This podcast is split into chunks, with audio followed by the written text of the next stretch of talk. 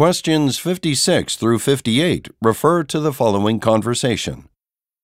Good morning. My name is Kevin Gould. I have an appointment with Mr. Brent, the regional director. I'm here to be interviewed for the market researcher job. Could you inform him that I've arrived? Mr. Brent is currently in the middle of a conference call with some of our firm's financial consultants, and it's taking him longer than expected. Do you mind waiting in the lobby until he's finished? No, I'll wait. However, I have to leave for a seminar that's being held across town at 3 p.m., so I have a fairly tight schedule. He should be ready to see you very shortly. I apologize for the inconvenience.